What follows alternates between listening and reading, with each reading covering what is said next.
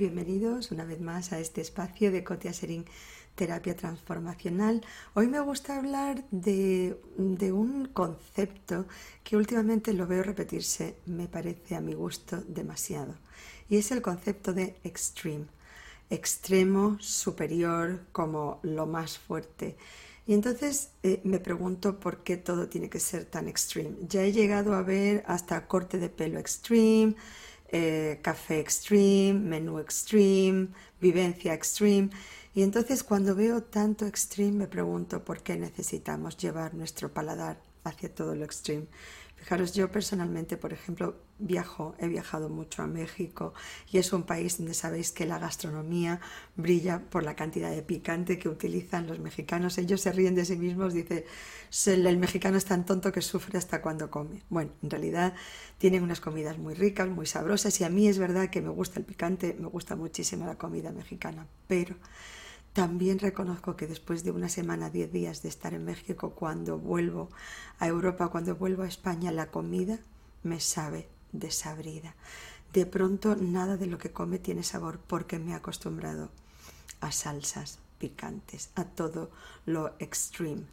Y eso tiene un peligro y es que nosotros subimos sin darnos cuenta el umbral de, pues de placer, incluso de sensación de nuestro paladar y en eso de que lo subimos, evidentemente como todas las bolsas de snacks, si os fijamos, están todas llenas de sal, de azúcar, de sabor a barbacoa, bacon, a queso, y todo está en una proporción mm, absolutamente exagerada. No lo necesitamos y eso lo único que hace es que acostumbremos a nuestro paladar a lo extremo. Yo no creo, estoy convencida de hecho, que no nos hace ningún bien, porque después cuando vuelves a cuando puedes comer pues una comida normal, unas verduras al horno, te sabe todo desabrido. Y en la vida me parece tengo la sensación que como todos nos quieren vender algo, pues todo, todos nos prometen una vivencia extreme. Y yo me pregunto por qué necesitamos que las vivencias sean extreme, por qué no podemos aprender a disfrutar de lo sencillo, de lo sincero, de lo poco recargado, de lo no barroco, en, todos los aspectos.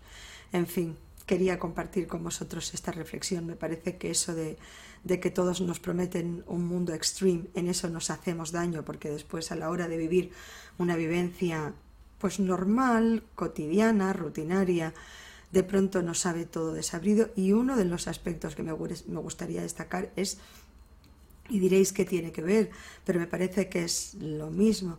En, el, en, las relaciones sexuales hoy día, la pornografía ha hecho muchísimo daño en la vida sexual de las personas. Y es por todo eso, por lo extreme, porque cuando una persona empieza a educar a su paladar, y da igual en cualquier aspecto, a una vivencia extreme, llega un momento donde las vivencias normales, rutinarias, cotidianas, no nos saben a nada.